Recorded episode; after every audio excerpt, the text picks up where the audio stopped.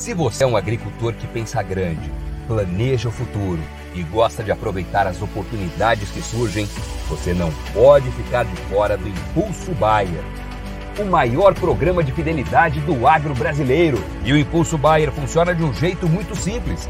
Para participar, você compra produtos Bayer. Entra no site orbia.ag e cadastra as notas fiscais. E assim que a sua nota for aprovada, seus pontos serão calculados você já poderá resgatar produtos e serviços. Também a partir do cadastro das notas fiscais, você junta impulsos que vão determinar o seu número de estrelas. Você pode ser cliente de uma a cinco estrelas. Quanto mais produtos Bayer comprar, maior será sua classificação e mais benefícios você acessa, como entrada gratuita em eventos, viagens exclusivas e acesso a soluções que vão alavancar o seu negócio. Saiba mais em agrobaia.com.br barra Impulso Traço Baia. É o Impulso Baia, impulsionando você para o futuro.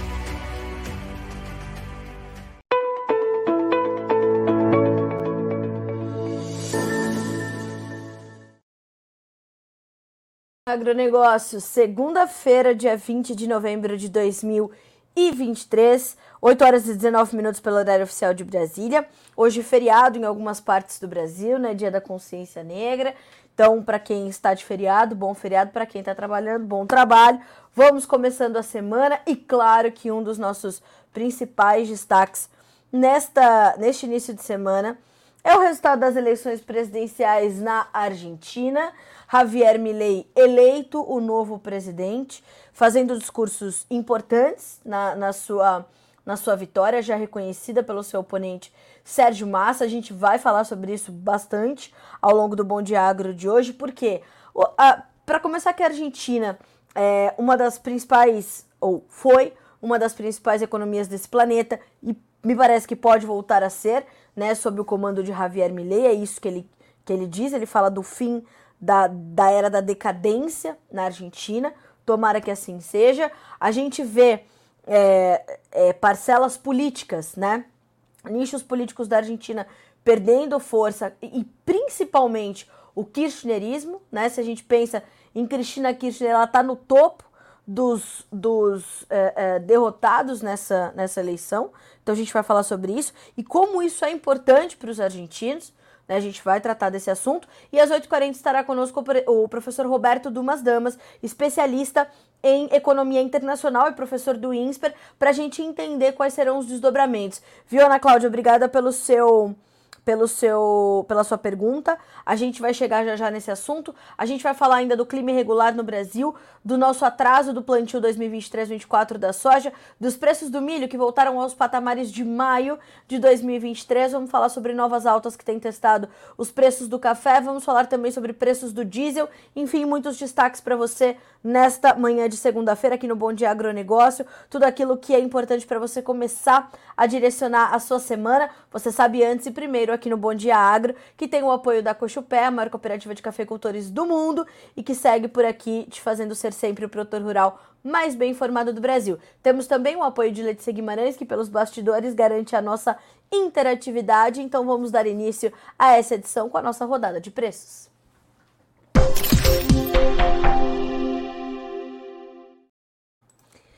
Bom, a gente vai direto aos preços da soja na Bolsa de Chicago, milho e trigo. A soja sobe 0,5%, 13 dólares e 46 centos por bushel na manhã dessa segunda-feira. Milho, 4 dólares e 68, 0,4% de alta. O trigo tem 5 dólares e 49 com alta, 5 eh, dólares e 48, melhor dizendo, com baixa de 0,2%. Então, retomando. Soja e milho subindo, soja 13,46 no janeiro, o milho 4,68 no dezembro, e trigo com 5 dólares e 49, caindo 0,2%. Ainda na bolsa de Chicago, derivados de soja.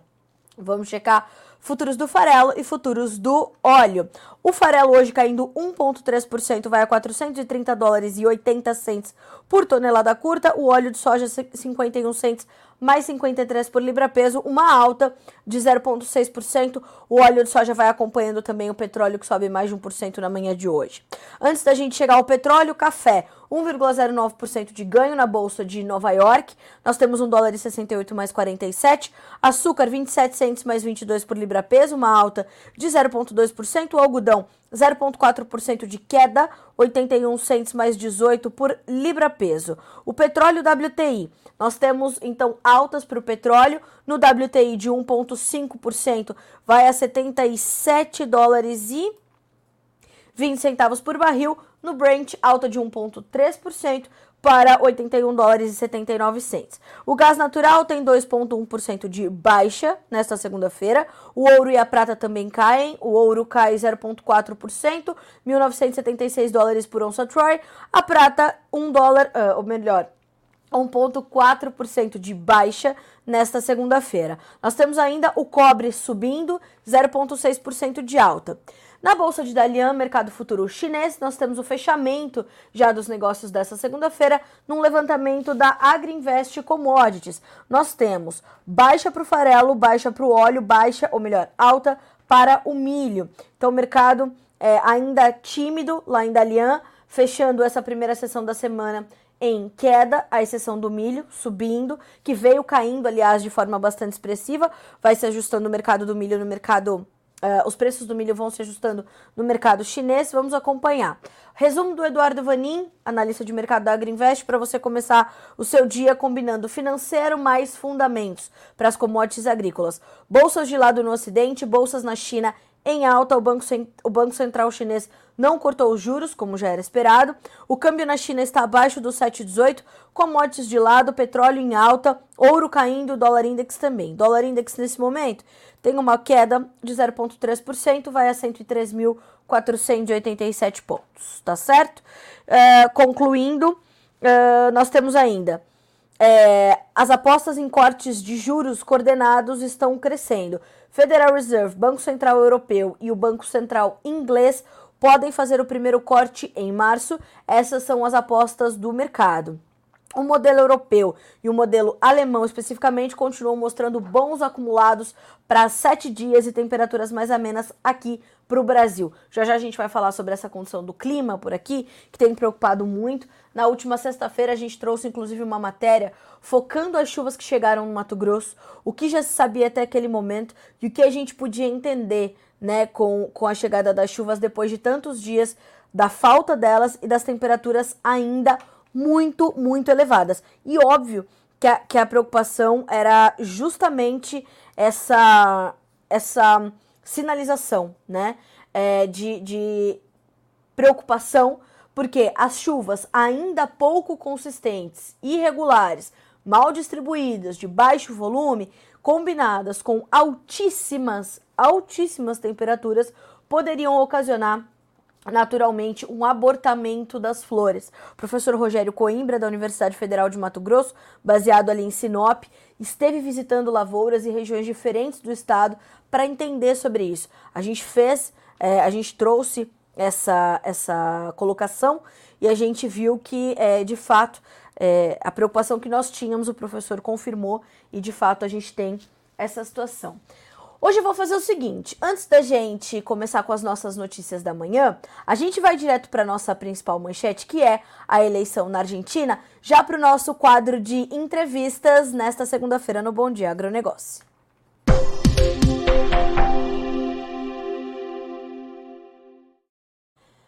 Me adiantei aqui no roteiro, já trouxe as entrevistas desta, a entrevista dessa segunda-feira, porque é, é, o principal assunto do dia, naturalmente. A gente tem a honra de receber aqui conosco, uh, neste 20 de novembro, depois de uma eleição histórica na Argentina, eu diria, o professor Roberto Dumas Damas, economista, especialista em economia internacional, professor do INSPER. Professor, sempre um prazer ter o senhor conosco. Bom dia, seja bem-vindo ao Bom Dia Agronegócio. Obrigado, Carla. Sempre um prazer estar com vocês, ainda mais um dia histórico como hoje, mais histórico para a Argentina, né? Mas vamos lá. Professor Javier Milei fala que é a, a eleição mais importante em 100 anos na Argentina, da qual ele sai vitorioso. O que conferiu, o que garantiu a, a, a vitória a este outsider da política que se classifica como um anarcocapitalista? Veja, quando a gente percebe o que, que o Javier Milei está falando, por exemplo, em relação à dolarização da economia, ou destruir o Banco Central, não é uma coisa simples. Não é uma coisa simples. Foi muito mais uma eleição do tipo, não quero o que sair, que é o peronismo, e vamos tentar alguma coisa nova. Veja, é um pouco diferente da eleição de Macri. Porque a eleição de Macri foi muito mais no sentido, Macri é um cara muito mais do centro-direita, não extrema-direita que a gente pode dizer. Então parece que o povo argentino está querendo falar, olha, eu preciso de uma coisa nova. Sérgio Massa, de novo, não estou defendendo as medidas ainda de Javier Milei, mas Sérgio Massa ser presidente, sendo que quando ele se tornou super-ministro, depois que o Guzmán saiu, a Silvina Pataques entrou, e a Silvina Pataques saiu, entrou o super-ministro Sérgio Massa, ele fez a inflação aumentar 50% no período dele e ainda voltou com aquela coisa que a gente tinha no Brasil na década de 80, que eram os preços cuidados, ou seja, tabelamento de preços. E, pasmem, uh, nos últimos 12 meses, o Sérgio Massa aumentou a base monetária não é nem M1, não é nem papel moeda de poder do público depósito à vista, é papel moeda de poder do público e reserva compulsória, em 76%. Por que, que ele fez isso? Prometendo querer dar cada vez mais subsídios para a população, que merece, óbvio que merece, mas não existe, como até tem vários livros de macroeconomia, e o Javier Milei copiou, falou o está escrito no livro de macroeconomia, o fato de ser ter o direito não transforma as coisas infinitas seja, o subsídio na Argentina está mais ou menos 7 a 10% do PIB. 78% desse subsídio vai para pagamento de eletricidade, 16% vai para transporte. É importante, é, mas para eu fazer isso, eu não tenho dinheiro. Se eu não tenho dinheiro, eu peço, eu tenho um relacionamento promíscuo com o Banco Central e peço para o Banco Central imprimir moeda. A hora que o Banco Central imprime moeda e meu PIB nominal não sobe, meu PIB não sobe, a inflação corrói todo aquele subsídio que você deu. Você vai lá e imprime mais moeda para dar mais subsídio. Ou seja, não tem fim. E no último discurso que nós assistimos, qual era a proposta de Massa? Massa falava: olha, eu quero um equilíbrio fiscal, quero um equilíbrio comercial. Palavras ao léu. Ele podia ter buscado isso antes. Tenta segurar o câmbio. Como é que você tenta segurar o câmbio? Como é que você coloca uma taxa de juros de 133%? Sendo que a inflação está rodando 144, 150. Você está com uma taxa de juros real negativa. Negativa, ou seja, estava fazendo tudo errado. Mila ele falou: olha, do jeito que está, a população falou. Essa receita não deu certo. É impressionante como a Argentina flerta com o passado. Não aprenderam nada, Exato. não esqueceram nada e ainda continuam falando do peronismo. É a mesma coisa que o Brasil falou: olha, quero voltar ao getulismo. Gente, já não deu certo. Não deu certo com Peron, não deu certo com Nestor Kirchner, não deu certo com Cristina Kirchner, não deu certo com Alberto Fernandes, e agora vamos tentar de novo com o Sérgio Massa.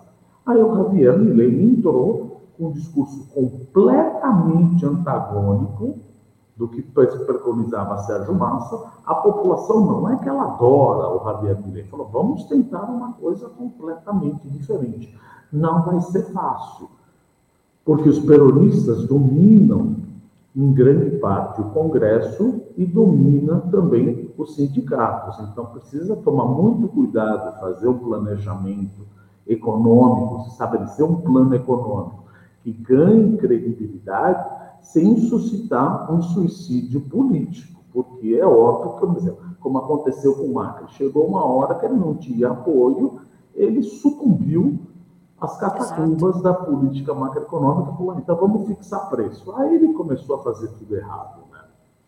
Professor, é, nas primeiras análises, estão logo os, os, resultados começaram a se oficializar e o Sérgio Massa, inclusive, é, reconheceu também a vitória do, do Javier Milei. Uh, as primeiras análises já traziam justamente essa lembrança é, fresca ainda, né, do, do, do Macri, que acabou, é, justamente como o senhor colocou, sucumbindo às catapultas, às catapultas, né, as, as catacumbas políticas da Argentina e ao peronismo empoeirado dos argentinos. É, e a gente viu isso tudo acontecer. Uh, o senhor, a gente precisa é, é, também deixar bastante esclarecido essa diferença de posicionamento, de perfil é, de Macri e de Milley. Macri é muito mais contido, é, como o senhor falou, muito mais de centro-direita do que efetivamente é, promover um, um, antagonismo ao que já acontecia na Argentina, como de fato propõe Javier Milei, né? Veja, Javier Milei, se ele vai fazer o que ele está prometendo, a gente pode esperar o seguinte: a Argentina tem de piorar muito antes de melhorar. O que, que eu quero dizer com piorar muito? Primeiro, vai ter que ter um choque cambial, porque a Argentina não tem dólar. E não adianta passar a sacolinha agora, porque você está em dívida com o mercado internacional, você está em dívida com o FMI. Então você vai ter que ter uma maxi depreciação cambial, peso a 350, vai ter que ser uma maxi depreciação cambial para estimular as exportações, tirar as amarras das exportações para gerar dólares. E ao mesmo tempo também um choque de juro para ver se consegue atrair mais capital. Mas tudo isso junto com uma credibilidade. Se acalma, Javier. E também tem que desmontar um aparelhamento enorme de desequilíbrio de preços. Por exemplo, você tem preços cuidados, eu preciso liberar esses preços. Eu não posso mais ter tabelamento de preço. Eu não posso mais ter restrição à exportação de commodities ou alimentos, porque eu quero alimentar a população. Feito isso, passar um hecatombe que você precisa ir descer, mas, ah, mas a Argentina já está lá no vale. Sim, agora vamos jogar uma pá na cabeça e falar, cava mais um pouco, porque eu preciso limpar isso daqui para depois, eventualmente, tentar dolarizar a economia ou fazer algo semelhante ao plano real. Vamos fazer uma URV e essa URV depois se atrela ao dólar e o dólar tem uma margem de flutuação muito pequena. Só que também tem um outro problema, cara. Isso não vai resolver todos os problemas. Isso, como a gente diz, a Argentina tem uma patologia. Ela precisa ser aberta, ela precisa de uma operação cirúrgica. Você não trata a Argentina com Bepantol. Você não trata a Argentina com hipogloss. Você precisa ter um problema sério aí, vai, vai, vai ter que abrir. O que, que é ter que abrir? Se você fixar o câmbio ou adotar a dolarização, qual é o problema? Primeiro problema, a política monetária deixa de existir na Argentina. Quem manda na política monetária vai ser os Estados Unidos. E às vezes, obviamente, você vai ter isso, nós ou eles vão ter isso, vai ocorrer o que a gente chama de choque assimétrico. O que é o choque assimétrico? Uma política monetária serve para os Estados Unidos, mas essa mesma política monetária, com uma inflação, vamos supor aqui, que caiu, vai a 40%, não vai servir para a Argentina. Então, esse choque simétrico leva ao quê? Leva, e se meu câmbio está fixo e eu tenho uma inflação inercial, leva uma apreciação real do câmbio, que volta a prejudicar as exportações como nós vimos na época uh, do plano de convertibilidade do cavalo e também no plano real. Agora, o que você precisa endereçar no primeiro momento é acabar com os desequilíbrios. Choque de juro, choque de câmbio e tirar aos poucos, porque veja, é um paciente alcoólatra, vive só de subsídio. Precisa que você entre num equilíbrio fiscal. Se você não entrar num arcabouço fiscal, não tiver um arcabouço fiscal, como é que eu vou continuar dando subsídio se eu dolarizei a economia e eu ainda não tenho dólar? Então não vai adiantar nada, porque a curva de juros ela vai subir. Então veja, você tem que limpar a casa e ninguém gosta quando vai o pessoal limpar a tua casa. Tem que levantar os pés, empurra móvel, é aquela bagunça. Ou seja, você precisa arrumar a casa primeiro. Não vai acontecer nos próximos seis meses uma dolarização. Não dá para ter uma dolarização de imediato assim. Seria loucura. Não estou dizendo que a dolarização é loucura, mas primeiro você precisa ajeitar e concomitantemente trazer mais credibilidade para a economia da Argentina. Por que, que eu digo, estou chamando atenção para a credibilidade? Porque eles já tentaram algo semelhante no plano de conversibilidade. Só que não cuidaram do déficit fiscal. Não cuidaram do déficit fiscal. Tivemos a crise do México, tivemos a crise da Ásia, Tailândia, Malásia, Indonésia, Coreia, tivemos a crise da Rússia, tivemos a crise do Brasil, o dinheiro foi embora. Principalmente porque meu déficit fiscal subia, mesmo quando a economia argentina subia. Então a curva de juros subiu, o pessoal acabou tirando dinheiro. Então, veja, eles já passaram. Economia não é uma ciência natural, que você vai aplicar sempre a mesma fórmula e vai adiantar. O que o Javier Milley quer é mais ou menos um pouco muito semelhante da fórmula do plano de conversibilidade. É importante que a população agora acredite, mas para isso você precisa de um bruta choque e, como eu digo, a Argentina vai piorar para depois tentar melhorar e voltar. Uh, uh, mas isso, para melhorar, precisa muito da credibilidade da população e de um avanço no Congresso. Mas o governo, ou melhor, a população, está muito mais próxima do Javier Milei, não porque gosta, porque sabe gente, não dá mais, não dá mais com o peronismo. Então vamos tentar alguma coisa diferente. Ah, mas ele é louco. Sério mesmo que ele é louco?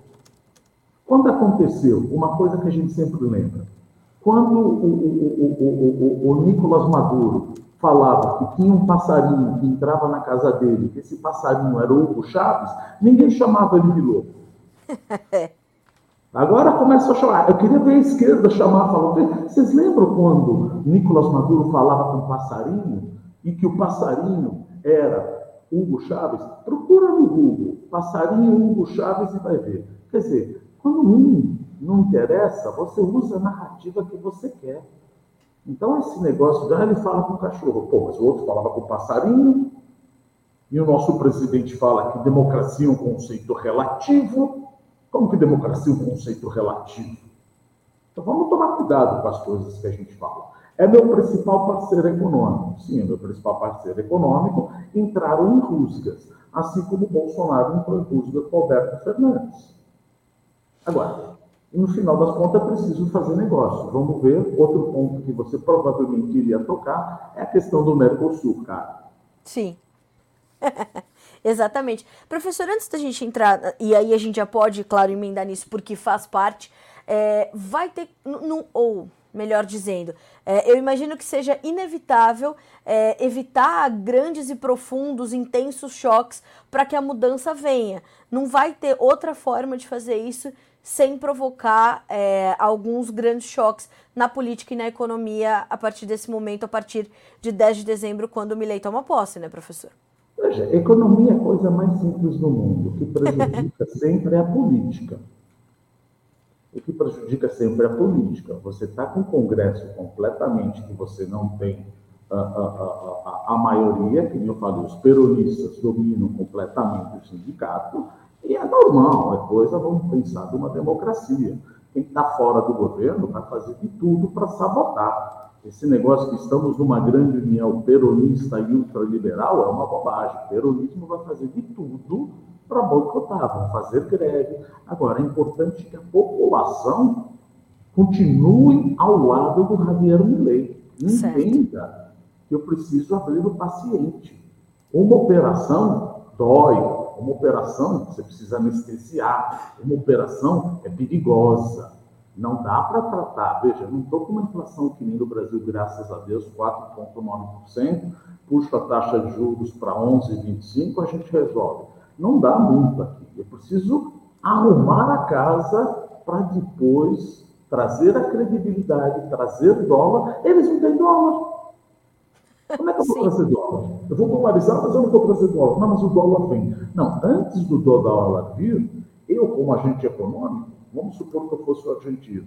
O dólar vem. Tá bom, Javier, eu quero saber o que você vai fazer, senão eu não vou trazer meu dólar. Por que, você não vai trazer seu dólar? Porque eu lembro o que o De La Rua fez em 2001, quando ele fez o Corralito. Eu lembro quando ele me proibiu de tirar, ou melhor, ele deixou de tirar 275 dólares por semana. Verdade. Eu lembro quando o De La Rua entrou e fez um corralão que proibiu que eu tirasse o dinheiro por mais de um mês. Então, A Argentina está muito mais machucada e com muito menos credibilidade econômica do que estava o Brasil em 1994 ou que estava a Argentina em 1991, onde você pode fazer essas políticas draconianas que a gente fala precisa aprender do paciente. É precisa ter muita calma, precisa do apoio popular, só que os peronistas vão aplaudir e vão fazer greve e vão reclamar de qualquer ajuste que isso traga mais dor. Mas não tem jeito, porque o que, que acontece quando você imprime moeda? Você fica anestesiado. Você acha que você está ganhando dinheiro, mas eu vou comer teu dinheiro lá na frente com mais inflação. Isso não dá certo. Tentamos na década de 70, meu Deus. Nós já falamos aqui, a Argentina não aprendeu nada, não esqueceu nada. Então eles precisam entender que, olha, vocês trouxeram o país dessa maneira porque vocês quiseram. Vocês votaram no Kirchner, votaram na mulher dele, votaram no Alberto Fernandes, encheram o Macri, que ele falou, olha, não estou aguentando, vamos uh, uh, uh, fixar os preços, fazer tabela de preços. Não deu, voltou o Alberto Fernandes com a Cristina Kirchner, falou, gente, a gente precisa de um choque agora. É importante que a população entenda: teremos um choque para depois melhorar. Vamos piorar. É aquela coisa que eu sempre digo. Você já tomou bezetacil? Já. É ir até o inferno e voltar. Sim. Dói horrores. Dói horrores. Precisa de uma bezetacil. Ou ah, precisa. E essa bezetacil falou, mas está doendo. Vai doer. Vai doer o descalabro que aconteceu aí, eu preciso cuidar desse paciente e depois ainda fazer uma operação nele. Era, era isso ou Sérgio Massa ia ser a última parical em cima da Argentina? Professor, como é que o senhor vê essa relação é, agora de Javier Milei ali no Mercosul? Como é que o senhor imagina que o bloco vai, vai recebê-lo diante de tantas mudanças e choques que estão previstos e das, da relação é, de, o, o, presidente Lula já disse que o Brasil está à disposição, embora chateadíssimo né, com, a, com a vitória, chateadíssimo, mas e, e, ele, a esposa, né, a senhora Janja, enfim, é, tá todo mundo aqui um pouco triste né, do lado de lá, mas uh, como é que o senhor está vendo essa relação do Brasil com a Argentina a partir dessa vitória e a Argentina inserida no Mercosul? Como é que ficam essas, essas relações todas? Veja, a relação vai ser um, não tão amistosa, mas no final das contas, uh, quer queira, quer não, são estadistas. Precisamos pensar no povo, precisamos pensar na economia. Agora, vamos falar do Mercosul. Mercosul é importante? Claro, Mercosul é importante, tratar de Assunção, 1991, mas aqui eu tomei nota. Olha os acordos comerciais que o Mercosul tem. Associação Latino-Americana de Integração, a LAI, Guiana, são Cristóvão e Neves, Suriname, Índia, Israel, Egito, Angola, África do Sul, Namíbia, Botsuana, Lesoto e Suazilândia. Sério mesmo? Cadê meu acordo comercial com a China? Cadê meu acordo comercial com os Estados Unidos? Cadê meu acordo comercial com a União Europeia? Ah, mas o Brasil vai perder protagonismo no Mercosul. Ninguém falou nada quando o Brasil perdeu protagonismo no BRICS mais seis, né? Quando era Brasil, Rússia, Índia, China e África do Sul, o Brasil tinha 20% de poder de fala. Agora entrou Arábia Saudita, Argentina, Emirados Árabes, Egito, Etiópia e Irã. O Brasil perdeu ou não perdeu? Agora ninguém fala. Agora está com medo que o Brasil perca soberania ou perca uma, um poder de fala dentro do Mercosul. Mas quando colocaram mais seis países dentro dos BRICS, o governo não falou nada, falou, não, vamos aumentar. Ora, vamos aumentar. Eu coloquei alguém diferente. E o Mercosul, a gente precisa fazer um acordo com a União Europeia. Já são 22 anos, meu Deus.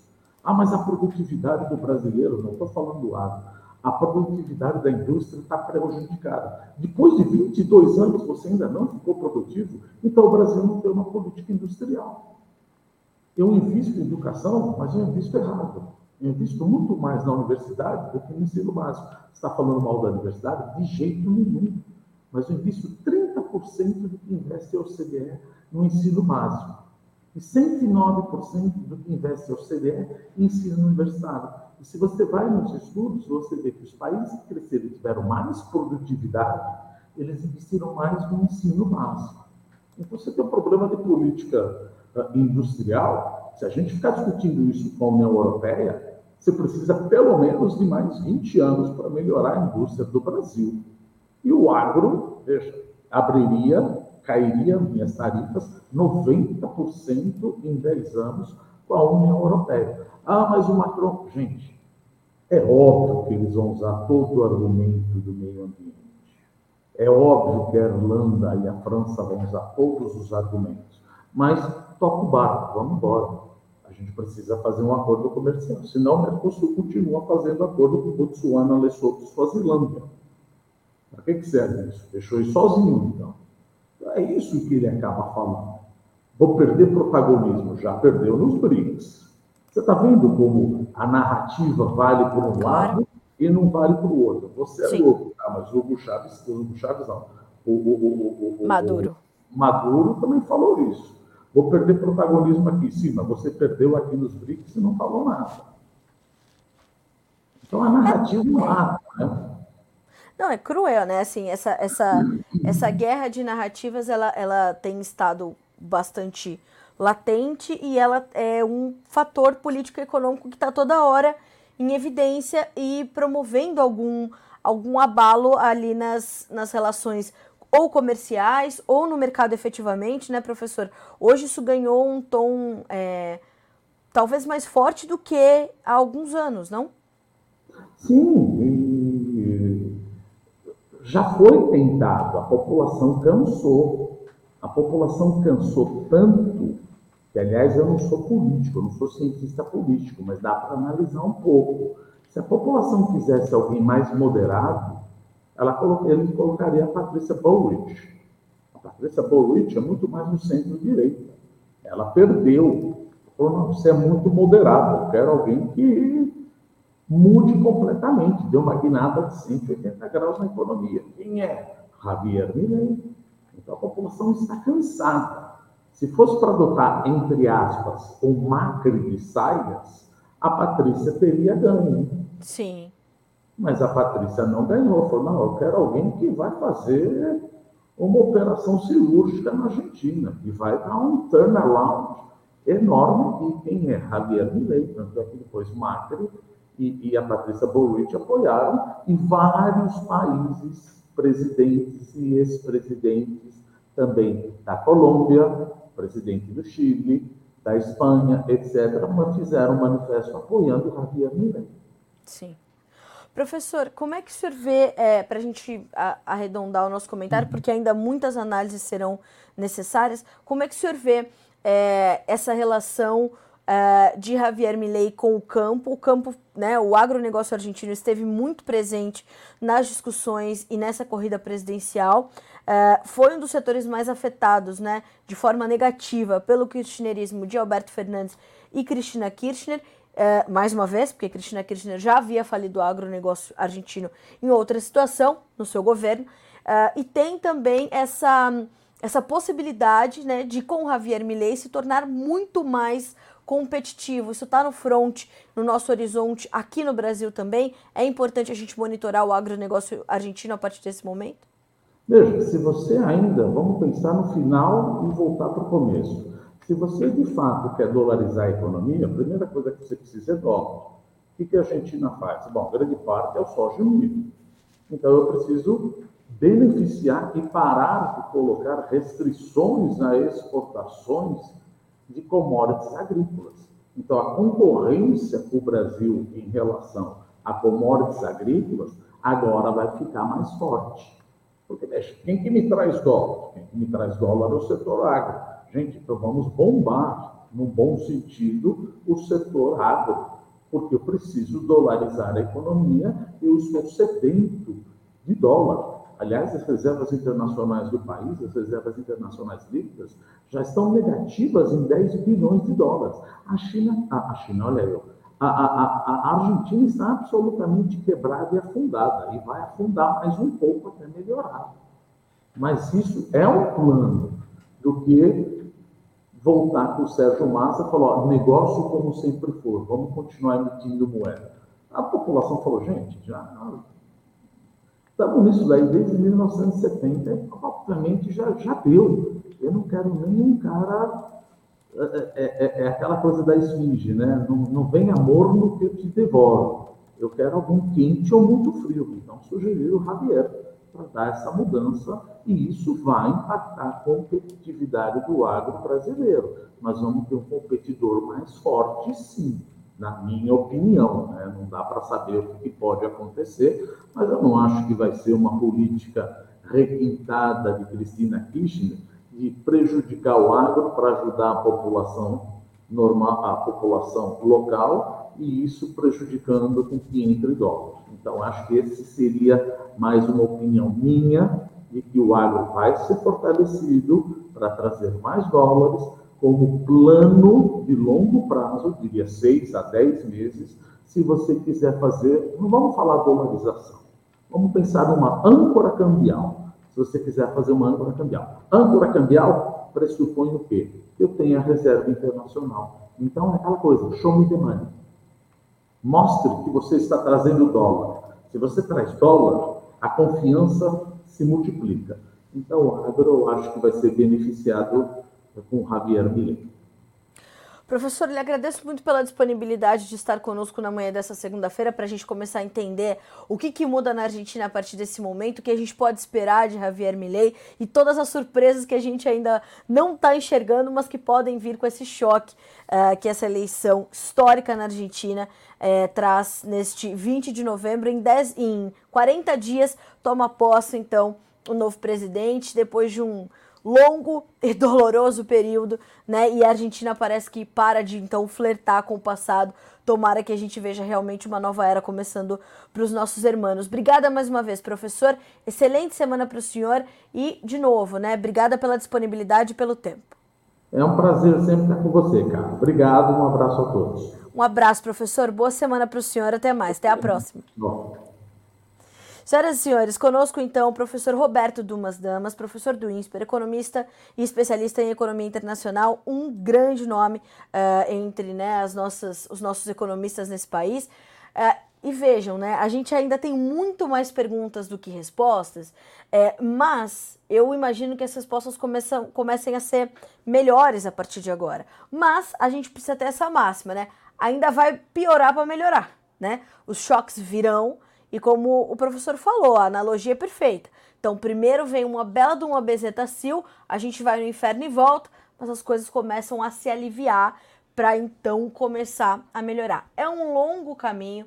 Uh, e Milley fala muito sobre isso. Vamos às nossas notícias da manhã, porque depois da análise vamos entender o que já é fato nessa segunda-feira.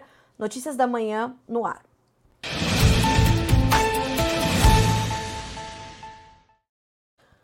Bom, nós, primeiros, nós primeiro então analisamos né, uh, o que significa essa vitória do candidato Javier Milei da chapa La Libertad Avanza, né, lá na Argentina. Uma eleição, como eu disse, histórica, uh, a principal eleição presidencial desde uh, a redemocratização da Argentina. Então, é de fato histórico. Javier Milei então vence Sérgio Massa com mais de 11 pontos percentuais de vantagem.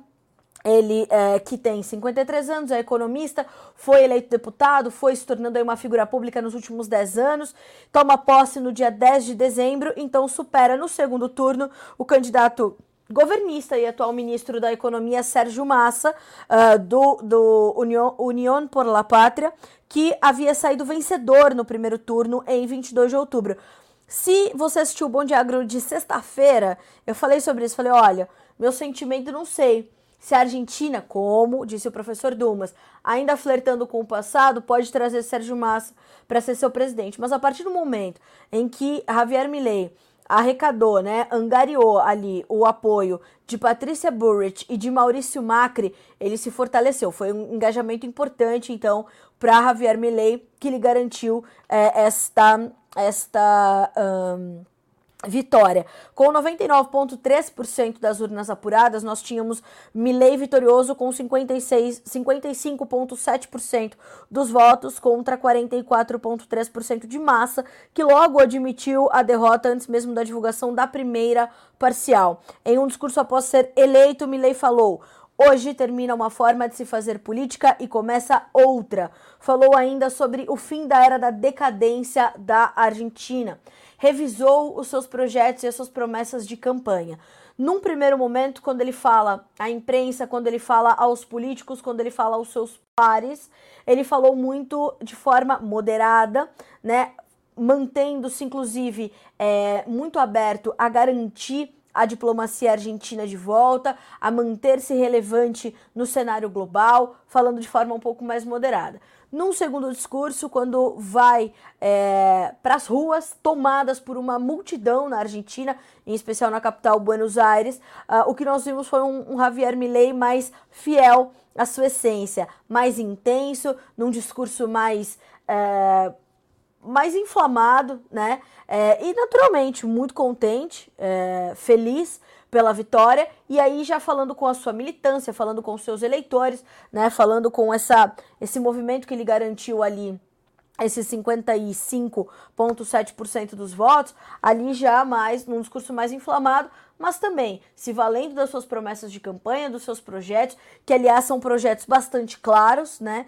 É, e mais uma vez falando dessa diplomacia que quer manter, e citou também, assim como no primeiro, citou o apoio é, indiscutível de Patrícia Burrich e de Maurício Macri, né? E conferiram aos dois a importância política que tem ambos para que a Argentina se reconstrua, então, é, e que eles possam estar ao lado dele. Falou sobre transparência, falou sobre transição e hoje, né, não quer perder um dia sequer o Javier Milei. Hoje é feriado nacional na Argentina uh, e Alberto Fernandes se encontra então com o Javier Milei que quer começar o governo de transição imediatamente. Então, feriado para os argentinos, mas não para o atual e para o próximo presidente e suas equipes que começam hoje na sua primeira conversa. Bom, o que, que acontece aqui no Brasil, né? Ah, tão logo Lula foi eleito, né? O primeiro chefe de Estado a estar aqui, não para posse, mas logo na sequência do resultado das eleições, Alberto Fernandes, presidente atual da Argentina, foi o primeiro a estar aqui. Chegou aqui para acompanhar, inclusive, a finalização, veio aqui, abraçou, apertou a mão do Lula. O Lula chegou, foi visitar a Argentina, tapete vermelho, churrasco e tudo mais. E houve então essa, essa reconexão, né? Então, primeiro volta, né, na, na, na, no time da esquerda, volta, tirando o Maurício Macri, volta Alberto Fernandes e Cristina Kirchner ao poder na Argentina, e sabíamos que quem, quem governava era a própria, própria Cristina Kirchner, e uh, Lula, então, eleito em 2022, começando a governar em 2023. Houve uma uma, um otimismo muito grande no Planalto, no governo atual do Brasil, quando Sérgio Massa sai vitorioso do primeiro turno, né? Então, a, a, a esperança continua, vamos acreditar. Mas veio a vitória de Javier Milei e já foi, então, é, né, uma, uma... A notícia foi recebida com certo desânimo, segundo as informações de bastidores ali dos corredores de Brasília, como eu sempre digo a vocês, e Lula e o governo federal emitiram uma nota de que o governo não caia em provocações, que não fiquem é, respondendo às provocações, a tudo que vier, inclusive de Javier Milei. Javier Milei falou sobre Lula mais de uma vez né, durante a corrida presidencial. Uh, e que que, o que, que Lula faz né, na sequência? Ele não cita o nome de Milley e tão logo ele foi é, declarado vencedor, o presidente brasileiro apenas lhe, lhe deseja sorte e êxito ao novo governo e diz que o Brasil está à disposição, né? Bom, é, é mais ou menos por aí que a gente vê é, as coisas acontecendo. Então, conforme ouviu a CNN de um interlocutor de Lula, a ordem é não cair em provocações enquanto se buscam construir pontes, dizendo que preferia não fazer declarações públicas.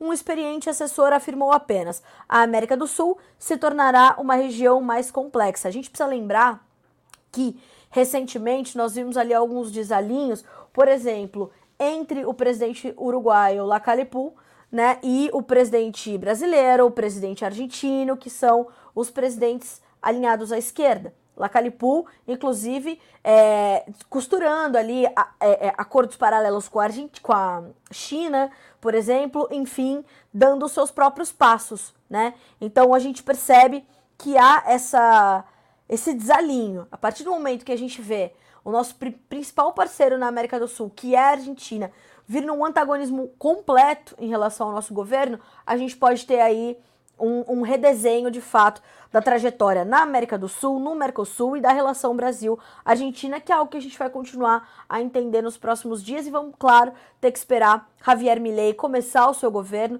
e ver o que efetivamente acontece.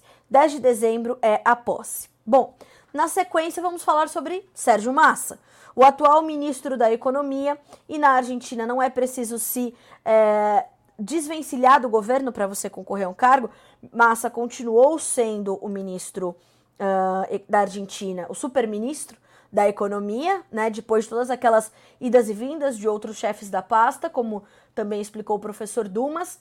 Sérgio Massa, então, foi como candidato governista, né, uh, e Logo, como eu disse, é, deu a vitória então a Javier Milei. É, é, ele reconheceu a vitória do seu oponente. O que acontece a partir de agora, né? É, nós temos então hoje a reunião de Alberto Fernandes e Javier Milei para definir o governo de transição e Sérgio Massa, né? As fontes próximas de Sérgio Massa, perdão, já afirmam que ele é, está com o seu pedido de licença pronto para entregar a Alberto Fernandes. Segundo ele, já não faz mais sentido ele permanecer num cargo público, tendo ali é, no seu governo de transição o seu oponente, né?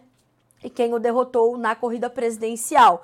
Então, é, mas, segundo ele, né, é, ele está analisando Segundo essas fontes, ele está analisando um pedido de licença. Outras fontes falam que o pedido já está pronto, já está certa essa decisão dele, uh, mas que ele não vai tomar nenhuma decisão até que Javier Milei e Alberto Fernandes se encontrem, né? E tomem ali as suas decisões. Segunda-feira, ao meio-dia, hoje, portanto, Massa vai se reunir com o seu gabinete econômico no Ministério da Economia uh, segundo estas fontes, que não puderam especificar se a reunião ocorrerá antes ou depois do encontro programado entre o atual presidente e o eleito, já que os detalhes ainda não foram finalizados. Outras fontes consultadas por agências internacionais confirmaram que Fernandes e o presidente eleito se reunirão nesta segunda-feira, embora nem o local nem a hora da reunião tenham sido especificados, apesar de alguns veículos de imprensa locais terem dito que esta reunião acontecerá na residência presidencial de Olivos, nos arredores de Buenos Aires. Então, vamos acompanhar. Sérgio Massa deve se licenciar do cargo de ministro da Economia e tocar sua vida na sequência. Vejamos as confirmações uh, também adiante, certo? O, uh, oito não, nove horas e cinco minutos pelo horário oficial de Brasília. Uh, dadas as principais notícias, então, né, ou os principais pontos de atenção sobre a principal notícia dessa segunda-feira, que é o resultado da eleição presidencial na Argentina, vamos falar um pouquinho sobre o nosso agro e, naturalmente, a gente vai falar bastante sobre a soja, o plantio atrasado, o clima e os impactos disso para preços, para negócios, para prêmios e também como isso impacta o milho, porque há muitos sinais de alerta, alertas ligados para o milho neste momento. Vamos começar então falando um pouquinho sobre o plantio da soja, ainda muito atrasado no Brasil. Uh, segundo uh, as informações que foram trazidas pela Pátria Agronegócios na última sexta-feira, dia 17 de novembro, o plantio da soja foi concluído em 68,93% da área contra 80,2% do mesmo período de 2022 e 79,7% na média dos últimos cinco anos. Então, é, a gente né, tem essa, essa condição de atraso ainda muito, muito latente, muito forte. É, não temos a previsão de uma melhora considerável e generalizada para as condições de clima aqui no país e a gente vai então monitorando, vai acompanhando para saber o que, que nos reserva é, o desenvolvimento da safra. O plantio está atrasado, deve seguir atrasado, e mais do que isso, deve atrasar também a segunda safra de milho 2024, que é o principal sinal de alerta que nós temos aí para o nosso para nosso um, para nossa condição climática. Então, plantio atrasado no Brasil, assim segue, clima ainda segue irregular. E de fato, essa é a nossa próxima manchete. O clima ainda muito incerto aqui no país, né? O clima ainda é, castigando muito as lavouras. Inclusive, há pouco, o governador de Mato Grosso, Mauro Mendes, deu uma entrevista ao Jornal da Manhã na Jovem Pan, falando sobre isso, falando sobre os incêndios no Pantanal, falando sobre as perdas de produção em função do calor intenso, das altas temperaturas.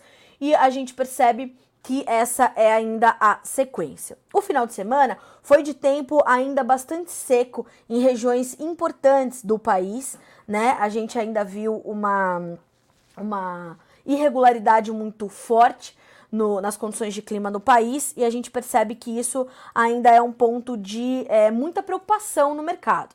Né? Segundo as informações do grupo Laboro, seu Ginaldo Souza, o clima seco durante o final de semana no Brasil foi marcado com chuvas apenas nos estados do Sul e também no Paraguai. Argentina, tempo predominantemente seco. Uh, as previsões climáticas, de acordo com o modelo americano, GFS, para os próximos 10 dias indicam boas chuvas para a região sul, parte de São Paulo, parte de Minas Gerais e Paraguai. Chuvas leves a moderadas para o restante do sudeste e do centro-oeste do país. No Mato Piba, apenas Maranhão e Tocantins receberão chuvas mais abundantes. Já Piauí e Bahia deverão continuar secos, fora todo o alerta de mais temporais para o sul do país, segundo as últimas informações. Segundo a Climatempo, né? Nós temos então mais uma semana com muita chuva e ventania no sul do Brasil. A semana até começa sob a atuação de uma massa de ar seco que deixa o tempo firme desde o centro-sul do Paraná até o estado gaúcho. As temperaturas voltam a subir no interior da região e a umidade relativa do ar tende a ficar mais baixa, podendo atingir valores inferiores a 30%, tá? Então, mas na sequência, a mudança de tempo começa e vem a partir de terça-feira, amanhã, a atuação de uma baixa uh, no Paraguai. A circulação de ventos em diferentes níveis da atmosfera reforça a entrada de umidade no interior do Paraná, no oeste e sul de Santa Catarina e a previsão de alguns temporais isolados todas as regiões catarinenses, especialmente entre a tarde e a noite. No Paraná, a chuva chega no final da tarde, mas ainda de maneira bem irregular. A situação é mais preocupante no Rio Grande do Sul.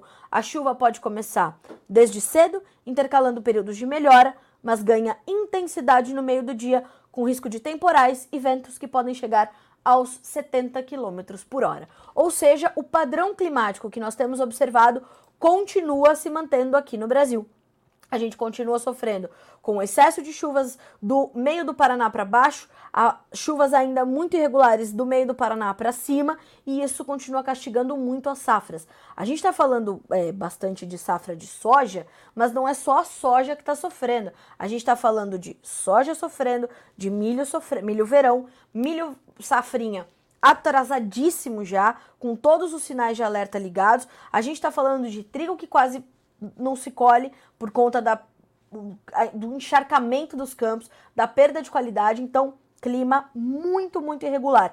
Não só no Brasil, mas em toda a América do Sul. Paraguai sofrendo com, em alguns locais, pouquíssimas chuvas, outros campos alagados, como as áreas arrozeiras do Paraguai, por exemplo, estão alagadas, né?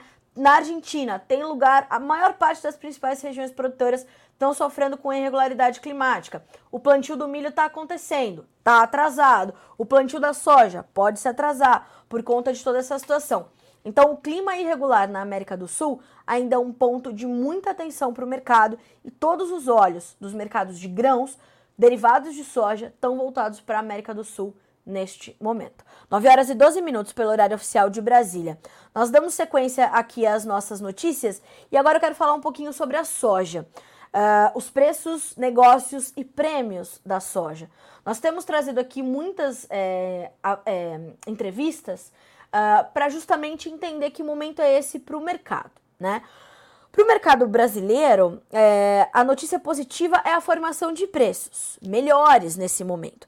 Mas, de outro lado, a angústia do produtor de ver a sua, a sua safra completamente incerta mantém o ritmo de negócios um pouco mais contido, um pouco mais travado. Agora, tudo isso já se reflete num cenário melhor, principalmente para os prêmios e para os futuros da soja na Bolsa de Chicago, que na última semana chegaram inclusive a testar até 14 dólares mais por bucha nos vencimentos mais alongados, já referentes à safra nova do Brasil, nova da América do Sul. E isso está muito latente ainda. Segundo os analistas e consultores de mercado, a gente está falando de uma tendência de alta presente ainda no mercado da soja em Chicago, apesar da volatilidade que nós vimos na última semana. Então, o que, que a gente pôde é, entender de um, de um, de um resumo, né? Da última semana e como é que a gente começa esta semana para o mercado brasileiro de soja. Na última semana, a gente negociou cerca de 4 milhões de toneladas. 3 milhões de toneladas de soja 23, 24, safra nova e 1 milhão de toneladas da soja 22, 23, soja disponível. Por que, que isso aconteceu? Porque os preços testaram suas máximas aí em meses e o produtor brasileiro, de forma correta, consciente, aproveitou esse momento. Essas são informações do Vlamir Brandalize, consultor da Brandalize Consulting. Você pode, inclusive, recuperar essa entrevista se te for de interesse. Menu vídeos, vamos colocar aqui nos comentários, ó. Menu vídeos soja, vai procurar pelo Vlamir Brandalize, nosso mestre e mentor. Beleza pura? Então, foi isso que aconteceu. O mercado, o, o produtor entendeu o momento do mercado, entendeu o que vinham dizendo os analistas e consultores, façam contas, garantam suas margens, garantam suas médias. Vendemos 3 milhões de toneladas de soja. Isso fez com que os nossos prêmios se recuperassem e ainda, segundo o Vlamir, testassem os melhores níveis do ano.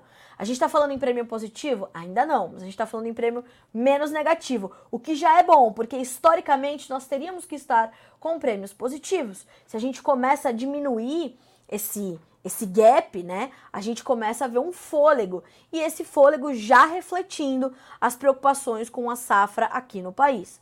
Carla, quanto de perda a gente vai ter na safra 2023-24? Quem sabe o tamanho dessa perda não está dizendo correto. Isso também ponto de convergência entre todas as análises de todos os especialistas que a gente tem falado. Muito ainda tem para acontecer. A gente ainda precisa plantar 30% da nossa área. A gente tem replantio, a gente tem segundo replantio em algumas áreas e a gente tem um clima que ainda não se definiu. Diante disso, a gente tem perdas que podem chegar a 13 milhões de toneladas. A gente já tem perdas estimadas por algumas consultorias de 4, 5, 6 milhões de toneladas e tem consultoria ainda achando que a gente vai colher mais de 160 milhões. Então, estimar safra este ano vai ser um trabalho árduo, espinhoso, hercúleo, eu diria, porque no mesmo estado a gente tem uma colcha de retalhos e quando a gente junta esses pequenos retalhos, a gente vai ver uma safra completamente irregular e isso vai promover volatilidade nos preços. Mas a tendência de alta, segundo os analistas e consultores está mantida, permanece.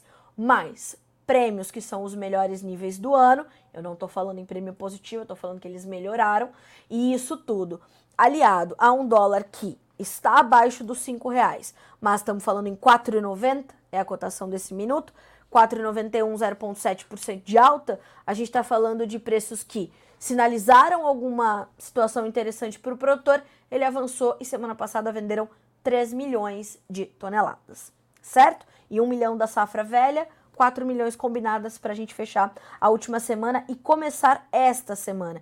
Entender o que, que vem para essa semana. Entender Chicago, entender os prêmios, o dólar, o clima e como isso tudo vai impactar no ritmo de venda por parte do produtor brasileiro, certo? 9 horas e 16 minutos pelo horário oficial de Brasília. Vamos falar um pouquinho de mercado de milho? porque esse também está chamando a atenção. Os preços voltaram a subir, há uma preocupação é, ainda muito, de novo, né, muito grave é, da, da, da, da, perspectiva um, da segunda safra, né? Uh, nós temos uma perspectiva positiva das exportações, da demanda ainda muito forte. Então a gente está olhando para isso também e tudo isso combinado vai dando um colchão importante para os preços do milho, que voltaram a registrar, segundo as informações do CPEA, que foram divulgadas nesta segunda-feira, aos patamares praticados em maio deste ano. Vamos ver junto essa análise do CPEA? Veja só. Uh, os preços internos do milho tiveram novas altas nos últimos dias, retomando os patamares de maio deste ano em termos nominais. Segundo pesquisadores do CPEA, o impulso vem sobretudo da retração de vendedores que estão atentos aos impactos do clima no avanço da semeadura da safra de verão e as expectativas, perdão, e as exportações aquecidas. Do lado da demanda, muitos consumidores estão mais ativos no spot nacional, mas parte deles aguardam o andamento da safra e possíveis necessidades de liberação de armazéns por parte dos produtores e ou da sua necessidade de fazer caixa. Então, além de tudo isso que eu já falei, preocupação com o milho verão, preocupação com a segunda safra, exportações aquecidas e compradores mais ativos, os vendedores estão mais retraídos, buscando entender como é que vai ser esse mercado a partir de agora. Isso quer dizer preço mais alto aqui no Brasil, tá? Vamos ver como é que fechou o indicador CPEA na última sexta, lembrando que ele fecha sempre no final do dia. Vamos dar uma olhadinha aqui. Fechou com R$ 60,74 por saca, fechamento da última sexta, dia 17 de novembro, tá? Hoje os negócios são retomados, a gente tem um novo indicador CPEA no final do dia. Milho na B3, já temos? Ainda não, o mercado tá abrindo os olhinhos agora, já já a gente começa a ver as negociações aquecendo, se aquecendo, e é, ah, é feriado hoje, né? Então pode ser que. Eu preciso confirmar, mas eu acho que a gente não tem B3, tá? Hoje. Vamos, vamos entender. Então, né? Vamos acompanhando. Bom, 9 horas e 19 minutos pelo horário oficial de Brasília. A gente vai falar um pouquinho também sobre os preços do óleo diesel. Porque, lembrando, o diesel é um dos principais itens de composição dos custos de produção do produtor brasileiro e vem subindo, vem subindo e vem subindo. A gente tem falado muito sobre isso. O preço do diesel segue em alta no país no fechamento da primeira quinzena de novembro. O litro do tipo comum encerrou o período a R$ 6,21, com alta de 1% frente a outubro. Já o tipo S10 foi comercializado a R$ 6,40. O valor uh, fica 0,8% mais caro em relação também ao mês passado. É, estes números, esse levantamento é o levantamento mais recente de análise do índice de preços Embedded Ticket Log, levantamento que consolida o comportamento de preços das transações nos postos de combustível, trazendo uma média mais precisa. Apenas o Nordeste registrou uma redução no preço dos dois tipos, o comum e o S10. O comum, comercializado a 6,26 nos postos nordestinos, teve um recuo de 0,5% e o S10 foi vendido numa média de 6,34, com uma redução de 0,9%. As demais regiões apresentaram um aumento no preço do litro, com destaque para o Sudeste, onde o comum teve incremento de 1,6% e o S10 de 1,59%. E as médias fecharam em 6,18 para o comum, 6,39 para o S10 nos postos do Sudeste. Então, atenção aos preços do diesel e vamos acompanhando, tá certo? Ainda é motivo de preocupação, é motivo de alta nos seus custos e é motivo da gente ficar de olho vivo, tá? Porque muito ainda tem para acontecer nos preços dos combustíveis. Às 9h21, pelo horário oficial de Brasília, vamos ao Fala Produtor dessa segunda-feira na nossa edição do Bom Dia Agronegócio.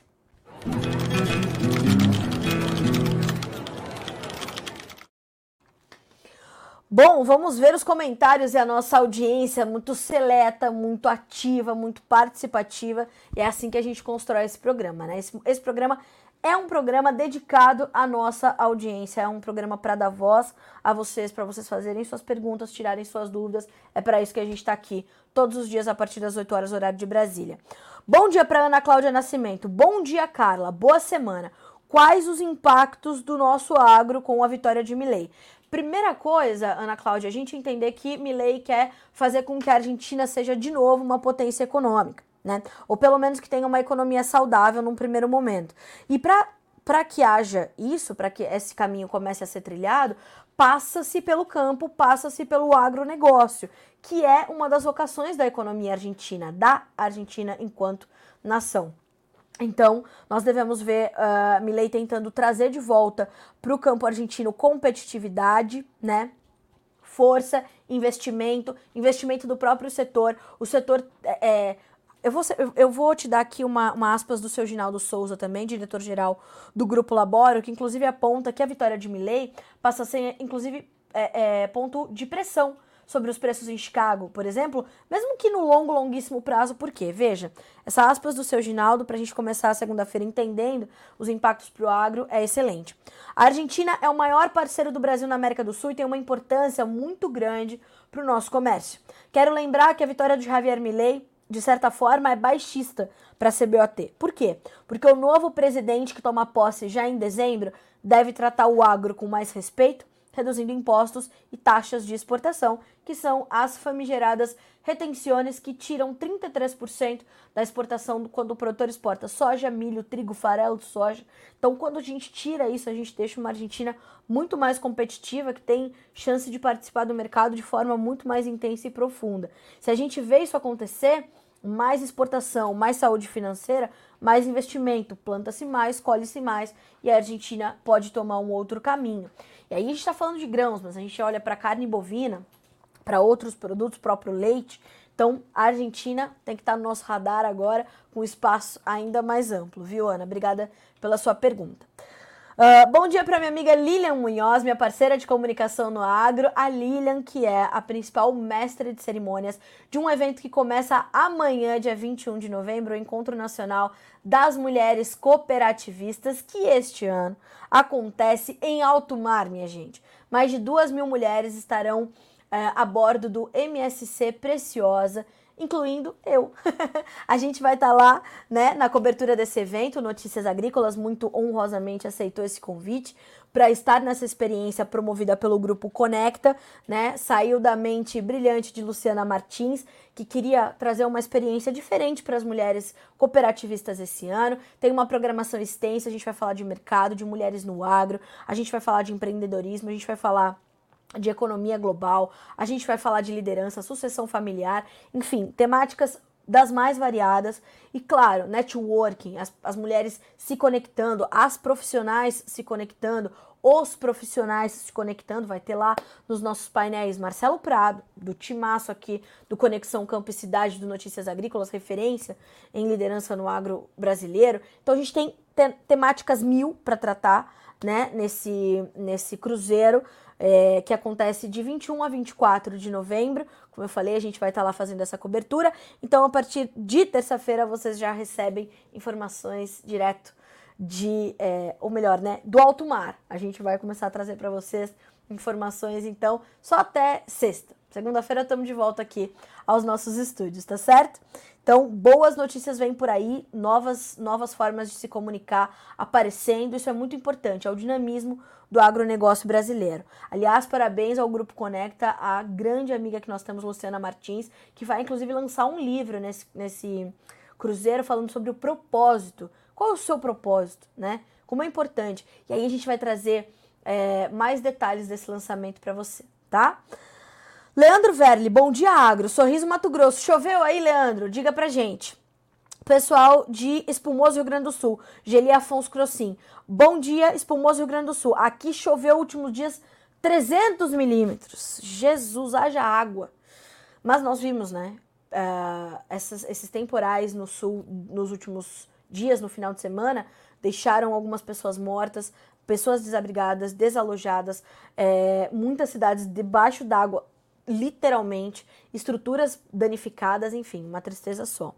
Uh, bom dia para Wallace Caixeta, bom dia, finalmente choveu no sudeste goiano, graças a Deus. Algumas áreas de soja sendo replantadas e várias ainda no início do plantio, tá tudo muito atrasado, né?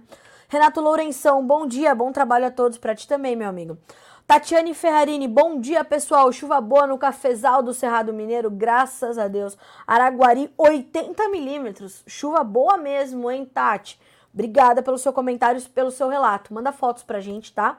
Você pode mandar pelo WhatsApp, vamos deixar aqui pra vocês. WhatsApp do NA é 19 99767 0241 19 997670241. Manda para nós por lá. Nome, sobrenome, cidade, estado e o que você está relatando. Ó, choveu no Cerrado Mineiro, Parcafeiro. Tá feliz demais, 80 milímetros. De forma curta, simples, para a gente poder relatar aqui no Bom de Agro, tá? Temos também Henrique Carniel, bom dia de Cidrolândia, Mato Grosso do Sul. Nublada com fumaças das queimadas do Pantanal, Jesus da Glória. Tá difícil lá no Pantanal, a gente sabe. Uh, todo ano de muito calor é assim, né? Uh, a gente está acompanhando é, bem de pertinho, viu, Henrique? Obrigada também pelo seu relato. Bom dia para o Jonathan Freitas, de Rio Brilhante, Mato Grosso do Sul. Para Vanessa Lima, qual vai ser o impacto do resultado das eleições da Argentina na comercialização de grãos do Brasil? Respondemos, né, Vanessa? Tanto com a. Respondendo ali a pergunta da Ana Cláudia, que é semelhante à sua, e também com a entrevista do professor Dumas Damas, que aliás, se não está ainda disponível, em mais alguns minutinhos já estará, tá, pessoal? Uh, aí a gente, se você está chegando agora, você já já vai poder conferir a íntegra dessa entrevista, tá? E hoje eu ainda vou entrevistar o Sebastián Gavalda, que é diretor da Global Tecnos, uma consultoria agrícola da Argentina, para a gente também tirar essas dúvidas, entender como o agro é, espera esse novo governo, essa nova era política de Javier Milei no país e Uh, não será ao vivo essa entrevista, mas tão logo ela esteja disponível, uh, a gente vai colocá-la em manchete aqui na nossa página inicial e você pode acompanhar por aqui também, arroba jornalista Carla Mendes. No Instagram, eu vou deixar lá o link para vocês dessa entrevista com o Sebastião ou no arroba notícias agrícolas, certo? Bom dia também para dona Eliana, para o Gabriel, Gabriel Beltramin. Bom dia, pessoal. Tudo jóia? Tudo certo por aqui contigo? Quem for fazer replantio em áreas com elevadas temperaturas, procure inoculante com a estirpe de B. Eucane, presente. Ela melhor desenvolve com elevada temperatura. Vamos acompanhar.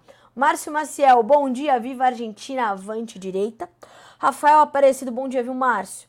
Bom dia pro Rafael Aparecido, bom dia, Carlinha, bom dia a todos. E como tá a roupa do boi gordo? Tem melhora? Rafael, o que, que a gente tem percebido agora? Que uh, nós temos visto um, um momento de é, estabilidade nos preços da arroba, né? De equilíbrio. A gente viu a derrocada de 2023, meio de outubro para frente, começo de outubro talvez, até essa, esse início de novembro, um, um período de fôlego, de melhora, de retomada. Agora o mercado está equilibrado para ver o que vai acontecer. Na última sexta-feira, o Alexander Horta esteve no encontro de uh, analistas uh, da Scott Consultoria para trazer essas, essas perspectivas.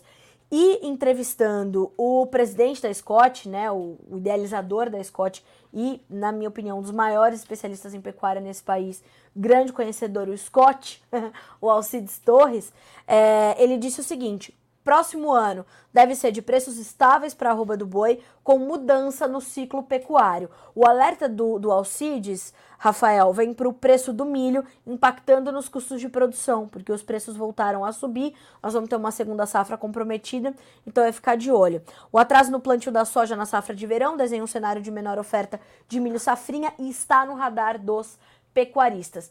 E assim, pessoal, não tem só essa entrevista do Alcides, tá? Mas tem uma série de outras excelentes entrevistas do Alexander para você entender que momento é esse da pecuária. Por exemplo, Pedro Bordon, diretor comercial da Frigol, ou do frigorífico Frigol. Consumo de carne bovina no mercado interno é a surpresa do ano, mas abertura de novos mercados para exportação precisa continuar no foco. E tudo isso vai se, se conectando para dar direção aos caminhos do preço da arroba, né? Uh, então vamos monitorar. Uh, e temos também o Marcos Young falando sobre protecionismo climático enfim, boas entrevistas que chegaram então do encontro de analistas da Scott. Vale a pena vocês revisitarem. Vou deixar o caminho aqui, ó. Menu vídeos, tá? Vai procurar ali, sucesso, vai estar tá super bem informado.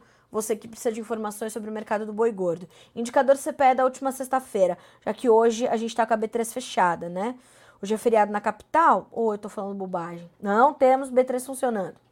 Novembro, R$ 240,55 por, por arroba, alta de 0,3%. Dezembro, R$ 244,40, 0,2% de alta. Janeiro, R$ 246 centavos, 246 reais por arroba e 0,6% de alta. O indicador CPEA na última sexta fechou com uma alta de 3,4% para R$ 235,60 por arroba, negócios retomados nessa segunda-feira. Bom, na sequência, a gente tem ainda as informações, ou melhor, as informações não, os comentários uh, de Vanessa Fernandes, que hoje fala conosco de Montes Claros, Minas Gerais. Bom dia, obrigada. Renato me pedindo a tonelada da celulose. Vou buscar para ti, Renato, não vou me esquecer. Bom dia para o Mozart Augusto, para o Elias Souza, Alta Floresta, Mato Grosso. Chuva de 60 milímetros no dia 17. Boa chuva, hein? Alta Floresta. Bom dia, Gaúcha do Norte, Mato Grosso. Tá precisando muito de chuva aqui. 20 dias que não chove em alguns lugares. Meu Deus. Bom dia para o seu Norberto Pinese, também sempre conosco. Agradeço pela companhia, pela audiência. Senhoras e senhores, são 9 horas e 33 minutos pelo horário oficial de Brasília. E como a gente tem uma super equipe aqui, eu tenho para vocês a cotação da celulose. Como não? Vamos lá. Vamos ver se eu se eu tô falando bobagem ou se é isso mesmo, né?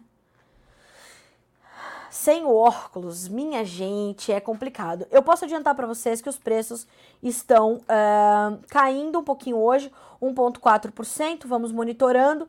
Então, logo a gente tenha essas informações. Eu vou pedir, inclusive, para disponibilizar na nossa página de cotações sempre que for alterada a, o preço da, da tonelada da celulose, tá, Renato? Aliás, obrigada por essa, por essa condição.